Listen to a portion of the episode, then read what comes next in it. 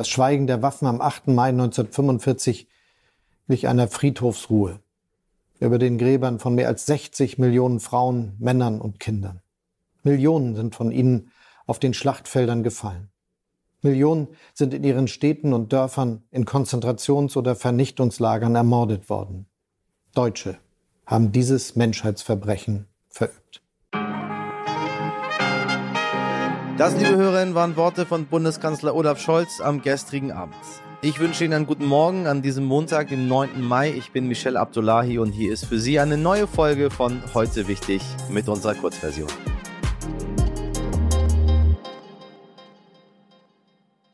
Bevor wir gleich auf die Wahl in Schleswig-Holstein und alles andere, was wichtig war und wichtig wird, schauen, hier ein kurzes Stimmungsbild des gestrigen Tages. Bewegende Trompetenklänge zum Gedenken an 77 Jahre Kriegsende, gleichzeitig pro-russische und pro-ukrainische Demonstrationen vor allem in Berlin.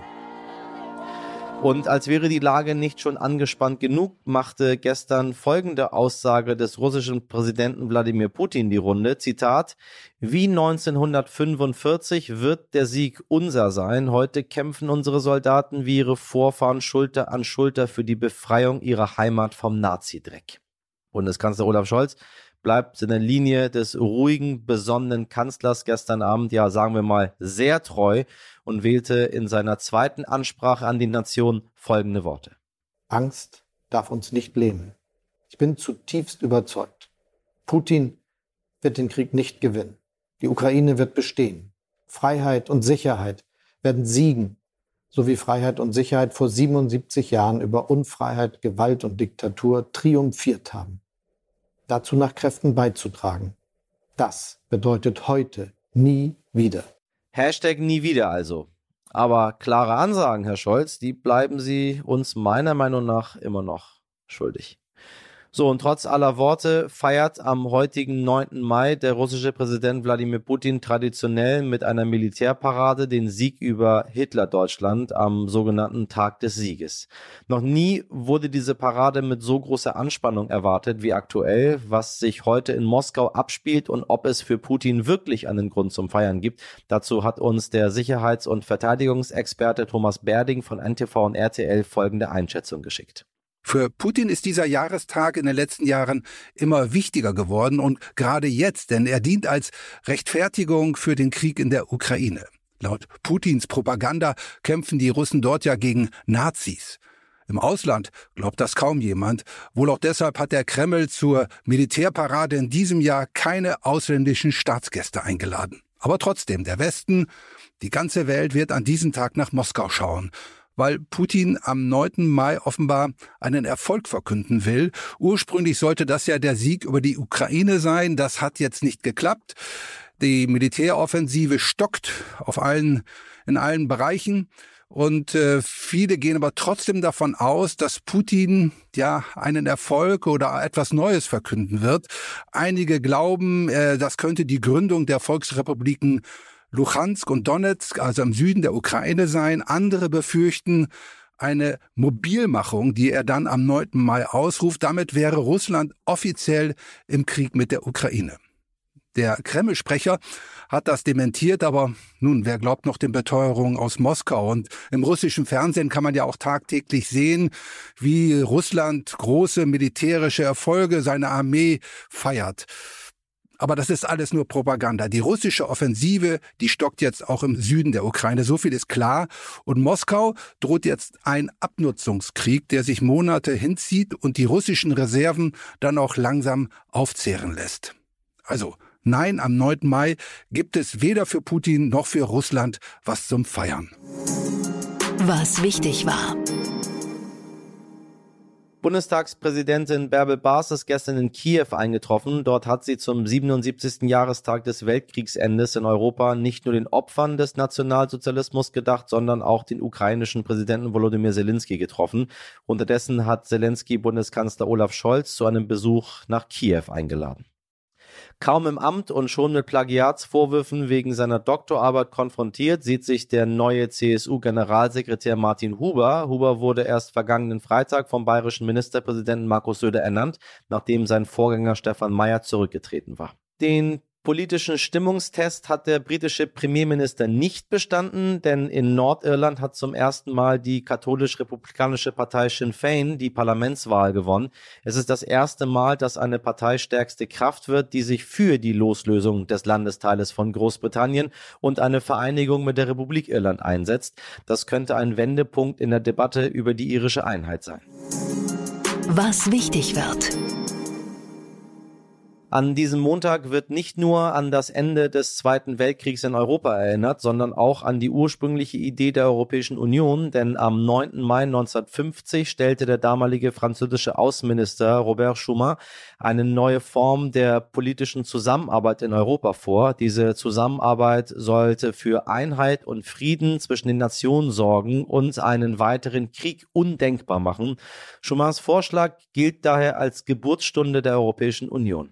Die Menschen in Schleswig-Holstein haben fleißig ihr Kreuz gemacht und unsere Politikexpertin aus Kiel, Kirsten von Keitz, hat die Wahl für sie genau beobachtet. Es war klar, dass die CDU in Schleswig-Holstein stark abschneiden würde, aber dass sie so abschneidet, also über 40 Prozent holt, das da hat, glaube ich, keiner mit gerechnet. Ich glaube selbst Daniel Günther nicht. Der war eben schon ein bisschen auf dem Häuschen, als er vor seinen Parteikollegen gesprochen hat. Und die Grünen, das ist auch ein historisches Ergebnis. Also über 90 Prozent, die sind zweitstärkste Kraft im Land geworden. Das hat es noch nie gegeben. Und das ist natürlich echt ein harter Abend für die SPD. Das hat Ralf Stegner mir eben auch nochmal gesagt, dass das wirklich ein ganz schwarzer Tag ist. Da konnte der SPD im Land hier auch nicht die Ampel aus Berlin helfen. Und es ist sicherlich auch ein spannendes Signal in Richtung Landtagswahl in NRW, denn da geht es ja nächsten Sonntag an die Wahlurnen.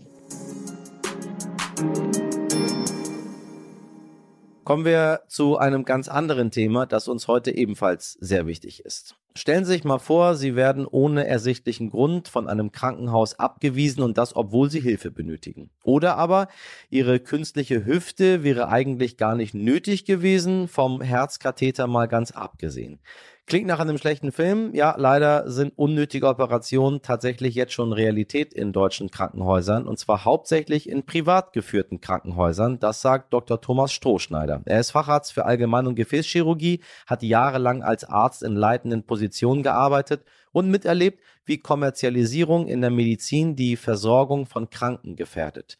Und das passt ihm mal so gar nicht. Herr Dr. Strohschneider, ich grüße Sie.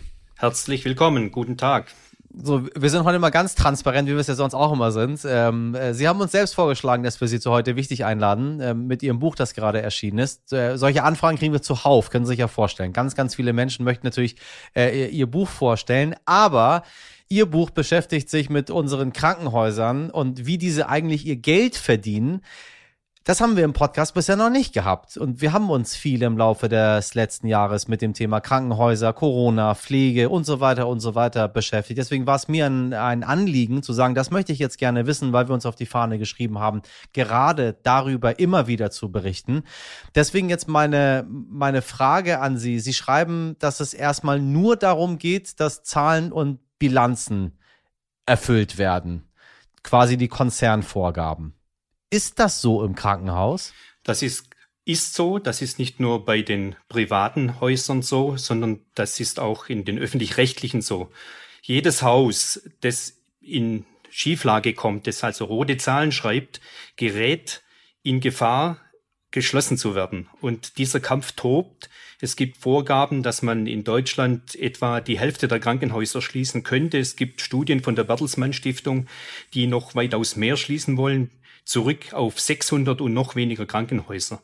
Das heißt, jedes Krankenhaus steht quasi zur Disposition, insbesondere dann, wenn es negative Zahlen schreibt, wenn es also in Schieflage kommt.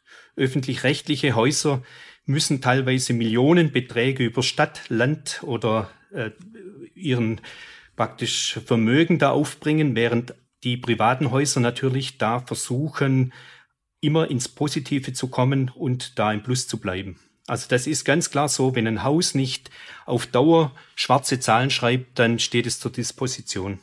Das heißt letztendlich private Gewinne auf Kosten unser aller Gesundheit. Das ist ganz klar so. Die privaten Gewinne werden angesteuert und die privaten Konzerne versuchen natürlich mit ihren Häusern da Gewinne zu machen, um auf dem Markt zu bleiben. Sie suchen sich natürlich auch ganz klar die Krankenhäuser raus, die per se einen Gewinn versprechen, die also Abteilungen haben, die sehr gut finanziert sind, die gute, gutes Geld erwirtschaften und die Abteilungen, die im Prinzip negative Zahlen schreiben, die stehen zur Disposition. Die Privaten suchen sich auf dem Markt die Häuser raus, wo man Geld verdienen kann. Sagen Sie, gelten Sie eigentlich jetzt als Netz Nestbeschmutzer oder als Superheld mit Ihrem Buch Krankenhaus im Ausverkauf?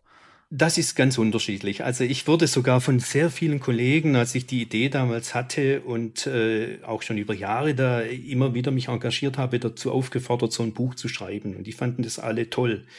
Die ersten Reaktionen, nachdem das Buch jetzt kurz auf dem Markt ist, waren von ärztlicher Seite, äh, selbst schon Fachverbänden her super. Es ist auch nicht so, dass die Ärzteschaft sich nicht gegen diese Entwicklung wehrt. Ich danke Ihnen für Ihre Stimme und für das Gespräch, Herr Dr. Strohschneider. Dankeschön. Das war's mit heute wichtig in der Kurzversion. Mehr zum Thema Krankenhaus im Ausverkauf, was Sie alle leider betrifft, hören Sie natürlich in unserer Langversion, wozu ich Ihnen ganz, ganz dringend raten möchte. Und Sie können jederzeit uns schreiben, wenn Sie möchten, in heute wichtig at stern.de.